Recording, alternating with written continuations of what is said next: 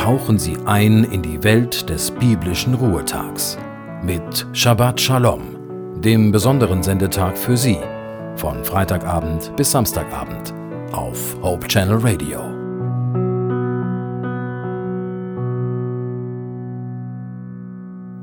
Shabbat Shalom. Mein Name ist Christian Vogel. Ein paar Gedanken zur Einstimmung auf den Sabbat.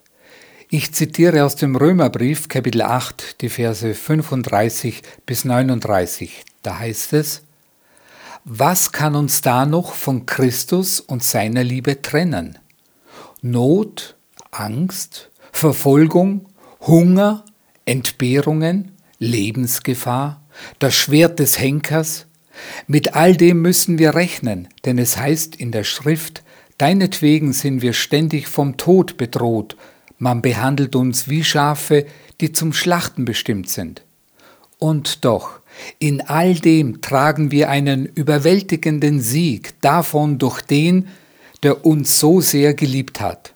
Ja, ich bin überzeugt, dass weder Tod noch Leben, weder Engel noch unsichtbare Mächte, weder Gegenwärtiges noch Zukünftiges, noch gottfeindliche Kräfte, weder Hohes noch Tiefes, noch sonst irgendetwas in der ganzen Schöpfung uns je von der Liebe Gottes trennen kann, die uns geschenkt ist in Jesus Christus, unserem Herrn.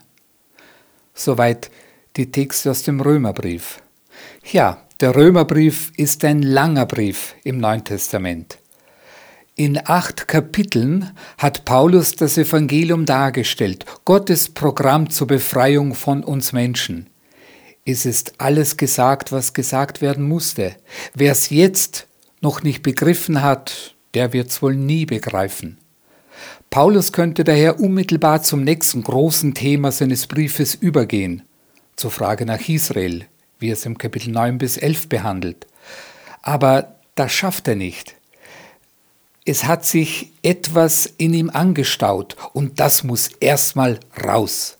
Paulus hält es nicht mehr aus, er muss seinem Herzen ganz einfach Luft machen, seiner Begeisterung für Jesus, seiner Bewunderung für das Evangelium, seiner Freude an Gott, seinem Glück, bei Gott geborgen zu sein. Und was daraus entsteht, ist einer der großartigsten Lobgesänge der gesamten Bibel. Der bekannteste Abschnitt im ganzen Römerbrief, so etwas wie das Triumphlied der Liebe Gottes. Paulus, der Denker und Gelehrte, wird zum Poeten, wenn innerhalb des Römerbriefes Kapitel 8 das Himalaya-Gebirge ist, dann sind diese alles überragenden Verse der Mount Everest. Im Übrigen ist nicht nur Paulus zum Poeten geworden, er hat mit diesem Abschnitt eine Lawine losgetreten. Es gibt wohl kaum einen anderen Text im Neuen Testament, über den so viele Lieder gedichtet worden sind darunter die schönsten und inhaltlich reichsten Lieder, wie eben über diese Bibelstelle. Was bringt denn Paulus so zum Jubeln? Er sagt es selbst, dass Gott für mich ist und nicht gegen mich, und dass Gott mich liebt und nichts mich jemals von seiner Liebe trennen kann. Wenn man das Evangelium mit einem Satz zusammenfassen will, dann ist es dies. Gott ist für uns.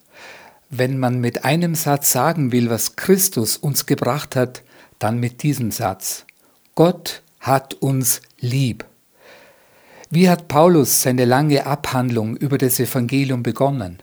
Im Römerbrief Kapitel 1 im Vers 18, da heißt es, Gott lässt seinen Zorn sichtbar werden. Vom Himmel her lässt er ihn über alle Gottlosigkeit und Ungerechtigkeit der Menschen hereinbrechen. Also Gott tritt dem Menschen als Feind entgegen, wegen ihrem Gotteshass und ihrer Eigenliebe. Die Menschen bekommen es mit Gottes Zorn zu tun, nicht mit seiner Liebe. Und jetzt in Kapitel 8, jetzt schreibt Paulus, Gott ist für uns. Größer könnte der Wechsel nicht sein zwischen Kapitel 1 und Kapitel 8. Am Anfang Gott steht uns als Feind gegenüber, am Ende Gott steht uns als Freund gegenüber. Das heißt, als Freund steht er auf unserer Seite. Also zuerst Gott ist unser Richter und dann Gott ist unser Ritter. Gottes Zorn bricht über uns herein und dann nichts kann uns von Gottes Liebe trennen. Gott ist für uns. Was will man da noch sagen? Da verschlägt es einem durch die Sprache. Paulus schreibt, was können wir da noch sagen, nachdem wir uns das alles vor Augen gehalten haben? Auch ihm bleibt die Spucke weg.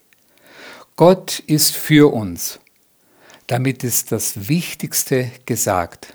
Jetzt bleibt nur noch die Frage, wie stehe ich zu Gott, zu seinem Angebot? Ich wünsche Ihnen einen gesegneten Sabbat. Ihr Christian Vogel.